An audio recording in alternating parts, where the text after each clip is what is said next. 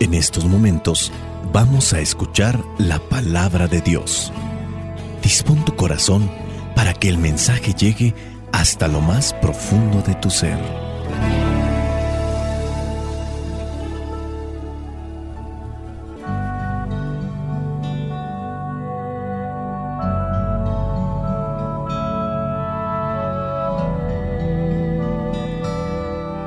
El Evangelio que la Iglesia nos propone para el día de hoy corresponde a Marcos capítulo 9 versículos del 38 al 40.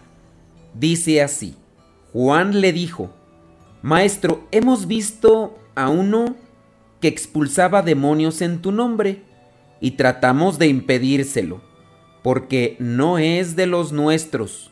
Jesús contestó, no se lo prohíban porque nadie que haga un milagro en mi nombre podrá luego hablar mal de mí. El que no está contra nosotros está a nuestro favor. Palabra de Dios. Te alabamos, Señor. Señor Jesucristo, nuestro divino Salvador. Gracias te damos por tu infinito amor. Te escuchamos en la palabra, te recibimos y adoramos en la Eucaristía, te servimos en los hermanos.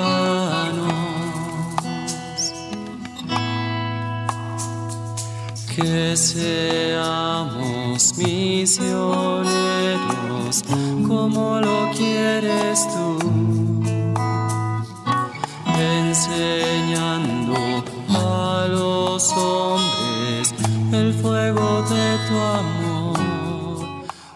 El Evangelio del día de hoy es demasiado corto y nos podría llevar por una idea que pudiera llevar al desorden si no lo analizamos bien. ¿Por qué? Porque aquí presenta a Juan que se acerca con Jesús para decirle que ha visto a uno, a uno, no a unos, a uno, que está expulsando demonios en nombre de Jesús. Y Juan dice, pues yo traté de, de impedírselo porque no es de los nuestros.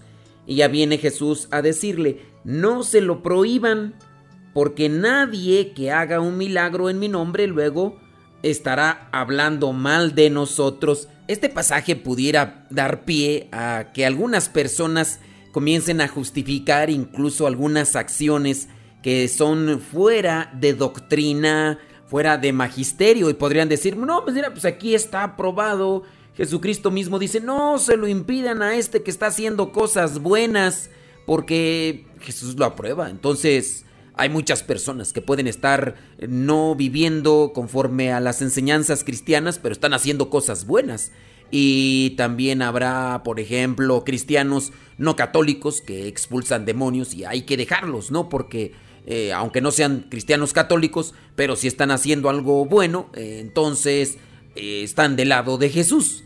Y con este pasaje podríamos comenzar el debate, el debate de hacer cierto tipo de cosas como aquellas que son antilitúrgicas o que son abusos litúrgicos por parte de algunos, tanto sacerdotes como obispos, y después sale un grupo de personas defendiendo a los sacerdotes y a los obispos que han caído en el abuso litúrgico para decir, no, mira, pues, con tal de que estén anunciando a Cristo, no importa cómo lo hagan, no importa, y alguien puede estar pensando incluso ahora mismo en eso. No, pues ¿qué tiene de malo? Que, que, lo hagan. Tú ya también estás mal, ya estás en el pensamiento arcaico, ya estás en el pensamiento de las cavernas. Por eso la iglesia no progresa, por eso la iglesia no avanza.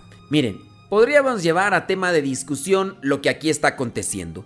Pero me gustaría primero poner una reflexión. Me gustaría primero hacer una reflexión para las personas que no están involucradas en grupos de iglesia, que no están involucradas en este tipo de temas que estamos mencionando y que dan pie para empezar a hablar y hablar y no llegar a nada. Aquí aparece Juan, Juan, hermano de Santiago, que vienen a ser llamados los Boanerges. Juan y Santiago incluso en algún momento están predicando en cierto lugar, la gente no les hace caso y vienen a decirle a Jesús o a proponerle que si él lo aprueba, pueden hacer que baje fuego del cielo para darle un escarmiento a aquellos que no quisieron escuchar la palabra. Juan y este Santiago son los llamados Buanerges, hijos del trueno.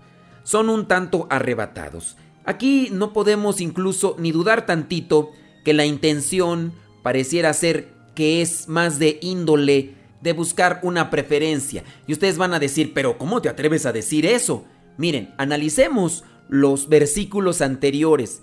En los versículos anteriores, Jesucristo, son versículos que obviamente no se proclamaron en este Evangelio, pero en los versículos anteriores se presenta el momento en el que Jesús le llama la atención a sus discípulos, porque andan ahí discutiendo quién es el principal o quién es el más importante entre ellos.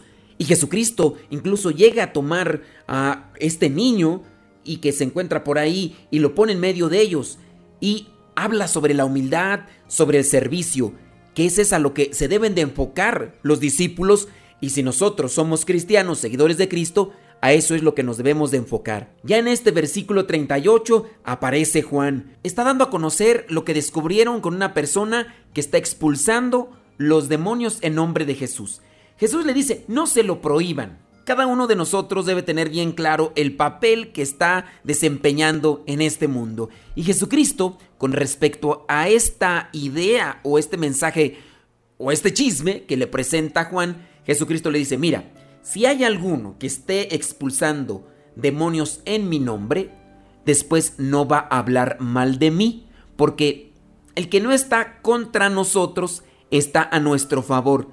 Y en su caso, si hay una persona que está haciendo cosas que hacen incluso aquellos que están también del lado de Jesucristo, lo está haciendo entonces no de manera independiente. Ha tomado aquello que el mismo Jesús otorga a sus discípulos para que lo hagan. Quizá no está dentro del mismo grupo, pero tiene aquello que ha servido a los discípulos que sí están cerca de Cristo para realizar estos milagros. Jesucristo ha dado también autoridad a sus discípulos para que expulsen demonios. Pero si hay alguien que intenta expulsar demonios, pero no abrazando o no tomando como tal los principios cristianos, los principios y las enseñanzas que dio Jesucristo, muy seguro no lo va a hacer. En los Hechos de los Apóstoles, ustedes pueden revisar, parece un pasaje donde están unos judíos queriendo expulsar demonios. Los demonios los confrontan y les dicen, ¿ustedes quiénes son? Nosotros no los conocemos a ustedes. Nosotros conocemos a los apóstoles, pero a ustedes no. Y el pasaje describe muy bien en el momento en el que los mismos demonios les dan una arrastrada a los judíos. Estos judíos querían expulsar los demonios no a nombre de Jesús, no con las enseñanzas ni con la autoridad que les había dado Jesús. Lo querían hacer por su cuenta. Ante esta explicación, quizá muy densa, quizá muy larga, quizá muy revuelta, presento este punto final. Yo verdaderamente estoy con Jesús, es decir, conozco lo que Él me enseña, conozco lo que me dice en su palabra, Conozco lo que la iglesia me transmite por revelación del Espíritu Santo. Yo lo conozco y yo hago caso. Si es así, está uno con Jesús, está uno del lado de Jesús. Pero si nosotros estamos queriendo hacer las cosas a nuestro modo y a nuestra conveniencia, a nuestro capricho, aunque nos digamos cristianos, no estamos del lado de Jesús. Digo, hay que analizar, no, no es solamente ser porristas o ser motivadores. Creo que nosotros debemos también de cuestionarnos si conocemos aquellas cosas que se nos dicen en la Sagrada Escritura, aquellas cosas que también se nos han mencionado en el catecismo y pensar si en verdad estamos siendo personas cristianas, porque somos seguidores de Cristo, digo, podemos llamarnos cristianos, pero igual no hacemos lo que Él quiere e incluso lo que Él mismo nos enseñó. Eh, si algunas personas no han visto o no han leído la Biblia, no la han reflexionado como nosotros buscamos hacerlo todos los días, a lo mejor si han visto películas y el sentido común también nos ayuda para decir, oye, si, golpeas a tu esposa, si la maltratas, si la, si la humillas, estás mal. Si tu mujer en su caso, no quiero decir que todas las mujeres son infieles. Si tu mujer estás poniendo los cuernos a tu viejo porque tu viejo a lo mejor ya no, este, lo que sea, y tú eh, andas buscando y hay alguien más que por ahí te ofrece lo que tu esposo no te da, eh, porque hay muchas cosas, ¿no? Y tú le estás siendo infiel. El sentido común te dice, estás casada, tienes un compromiso, no debes de andar así. Entonces, aunque tú digas, ¿dónde dice la Biblia eso? En la Biblia lo dice pues que no, no se debe de practicar el adulterio, quien lo practique, practique pues está en pecado. En el caso de robar, si tú dices yo soy cristiano, yo voy a misa, pero pues eres de las personas que se santiguan antes de subirse al transporte público para con una navaja o con, con una pistola robar, pues, tú sabes que eso no es cristiano, aunque tú te santigües. O en el caso de políticos o policías, caen en la corrupción, buscan extorsionar, eh, el policía o el soldado por ahí siembra eh, algún, una bolsita con la caspa del diablo para decirle al otro, ¿sabes qué? Si no te mochas con una feria, aquí yo te voy a refundir en la...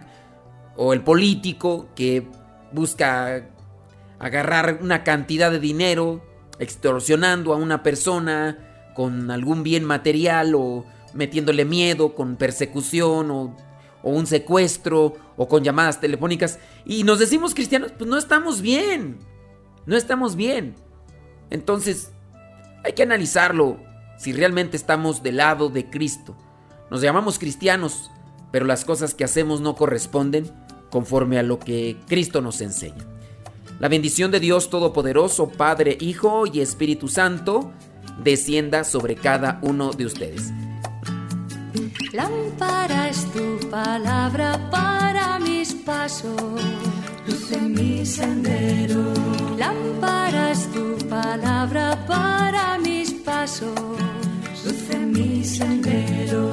Luz, tu palabra es la luz